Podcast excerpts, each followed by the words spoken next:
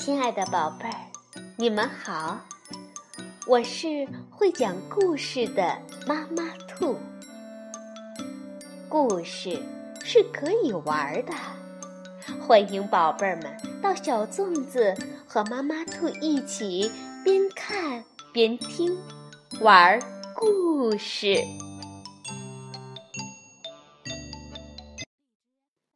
宝贝儿，晚上好，欢迎收听。妈妈兔的花样故事，我们今天要讲的是获得了二零零四年凯迪克金奖的绘本故事《高空走索人》，是由美国的莫迪凯·葛斯坦文图，王林翻译，爱心树绘本，南海出版公司出版。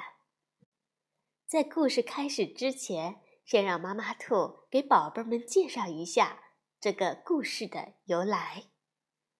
一九七四年呐，在美国的纽约世贸中心双子星大楼即将竣工之际，法国的杂技艺术家菲利普·帕特在两座楼之间拉起了一条钢索，他在四百米的高空行走、舞蹈，做着各种各样的表演。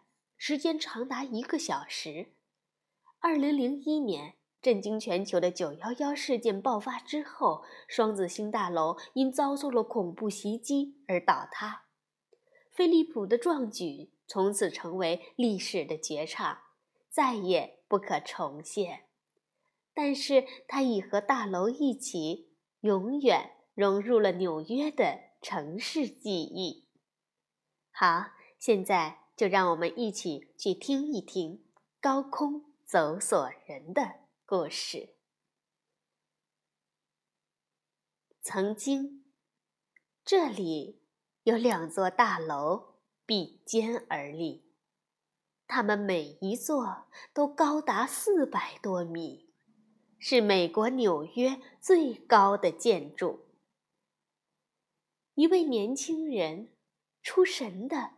望着高耸入云的大楼，他是一位街头艺术家，他能一边骑独轮车，一边玩抛球、耍火把。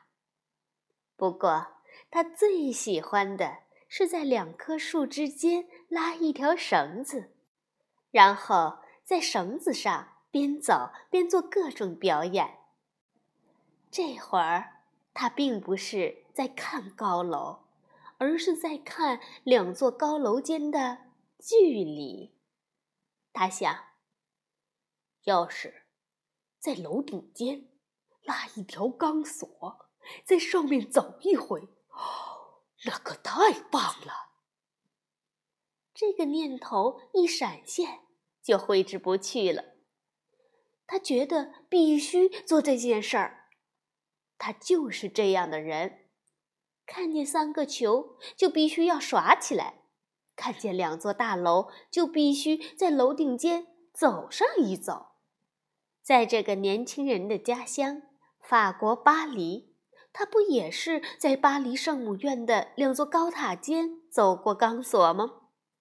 那在纽约的双子星高楼间，他为什么不试一试呢？当然，他知道。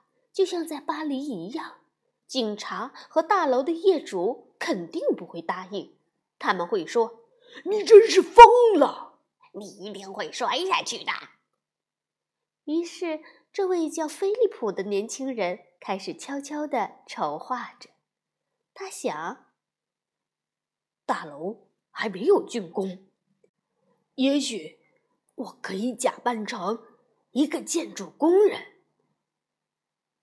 八月的一天，刚到傍晚时分，菲利普和他的一个朋友溜进了南楼。他们搬着二百公斤重的钢索和其他一些设备进了电梯，上到还没有完工的最后十层。他们在那里等到夜幕降临，直到所有人都离开了大楼。他们带着所有的设备。爬了一百八十级台阶，来到楼顶。这时，菲利普的另外两个朋友也到达了北楼的楼顶。半夜时分，他们把一根结实的细绳绑在箭上，然后射向四十三米外菲利普所在的南楼。箭没射准，落到了离楼顶五米远的框架上。菲利普心想：“哦，糟糕！”在灯火通明的城市上空，菲利普爬过去，抓到了那支箭。菲利普在细绳上接了一根较粗的绳索，让北楼的朋友把粗绳往回拉。在粗绳的末端，菲利普才绑上他要走的钢索。这钢索只有两厘米粗。朋友们用力的把钢索往北楼拉，不过钢索实在太重了，菲利普手里一滑，钢索就直向地面坠落下去，差一点把朋友们也拉出楼外。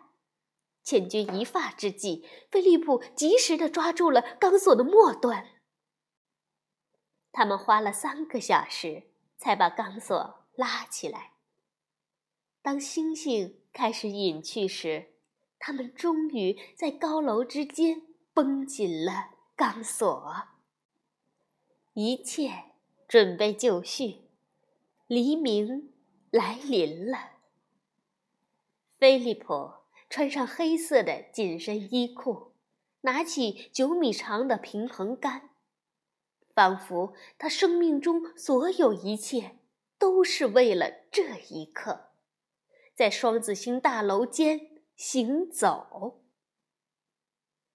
初升的太阳映照在大楼上，菲利普迈出了第一步。一位女士从地铁里走出来，第一个发现了菲利普。哦，快看，有人在楼顶走钢索！所有人都停了下来，抬头往上看。他们屏息凝神，在四百多米的高空跳舞，这是多么令人震撼呐！令人提心吊胆，却又令人惊叹不已的一幕。